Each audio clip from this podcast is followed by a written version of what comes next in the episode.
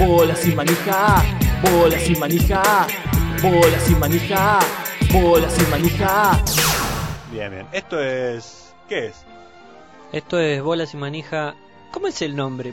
Porque Hay muchas versiones, no Sí. está confirmado. es Bolas y Manija Radio Show, Bolas y Manija Radio, En este momento en la web dice BSM Show. BSM Show. BSM como, Show. como la gente quiera. Hola, ¿qué tal? ¿Cómo les va? Les habla Alejandro Apo. Un saludo, compañeros de Bolas y Manija. Y les dejo una frase. Ay, Lunati. Lunati, eso fue penal. ¿Qué tal chicos? Gracias por invitarme. Eh, eh, No es frecuente que gente se dedique a la temática esta que deporte que manejamos nosotros, así que con todo gusto, ya la primera vez que nos comunicamos te lo dije. El Win pesaba 101 kilos, había jugado para Rumania los dos primeros mundiales de Rugby Unión, ¿no? Y después hizo policía, se fue a ir a Australia y jugó para Australia en Poli. Le decían el flaco a ese.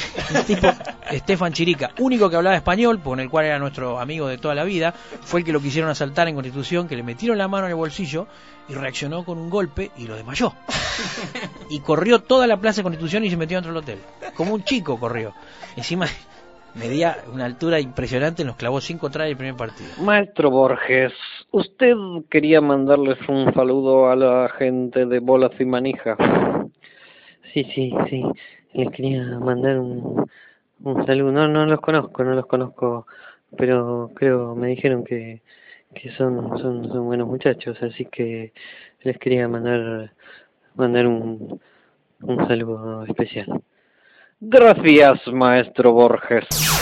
Eh, hicimos un posteo sobre Beats Rugby. eh, recibimos un comentario de un lector que decía: Ustedes tienen que hablar del cabadi, tienen que conocer este deporte. Empezamos a investigar, realmente nos pareció. eh, al principio no lo entendimos. Yo sigo sin entenderlo. Ustedes lo entienden y ahora lo van a explicar. Dicen que lo Dicen que lo entienden. Yo creo entender algo, no es que lo entiendo. Yo creo que vos hasta lo practicaste seguramente con tu hijo.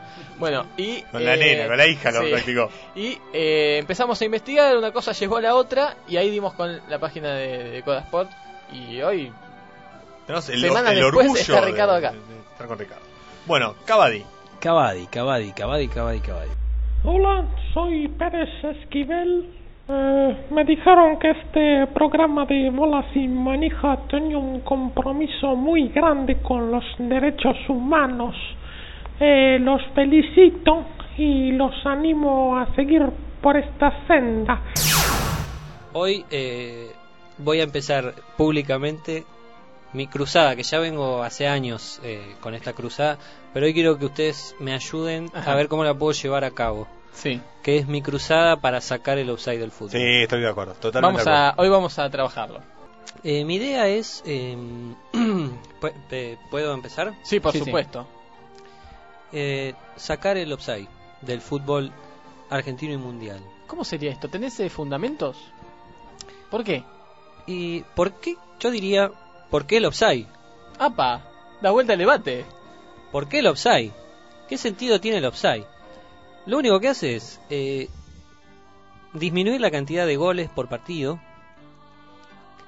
por minuto y por hombre, eh, generar polémica, violencia, eh, Es verdad. que sufran las familias de los árbitros, de los jueces de línea. Pero vos estarías, eh, sacando los ahí, estarías Dejando eliminando dos, dos puestos de trabajo.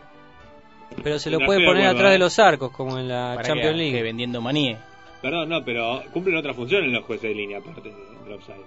Pero quien quita el offside termina quitando el lateral, No. el saque de meta. ¿Qué vamos a terminar que jueguen animales? Claro.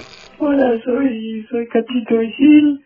Quería mandarles un saludo a, a mis queridos amiguitos de Bolas y Manija, colegas, colegas de, de, la vida y del deporte, que los quiero mucho a pesar de que, de que los haya bloqueado en Twitter.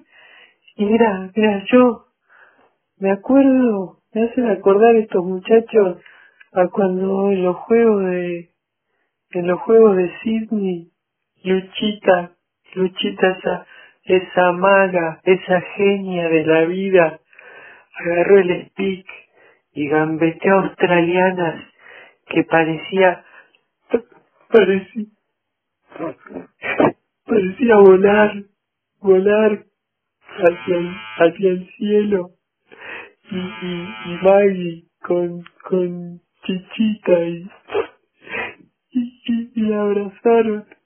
Y, y quedamos eliminados, pero, pero esas leonas, esa, esa, esa, esa garra, esa, paga con, con, con nada, con nada de la vida, eso tienen que aprender.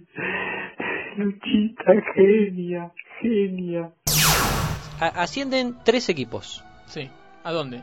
al Argentino B. ¿De cuántos?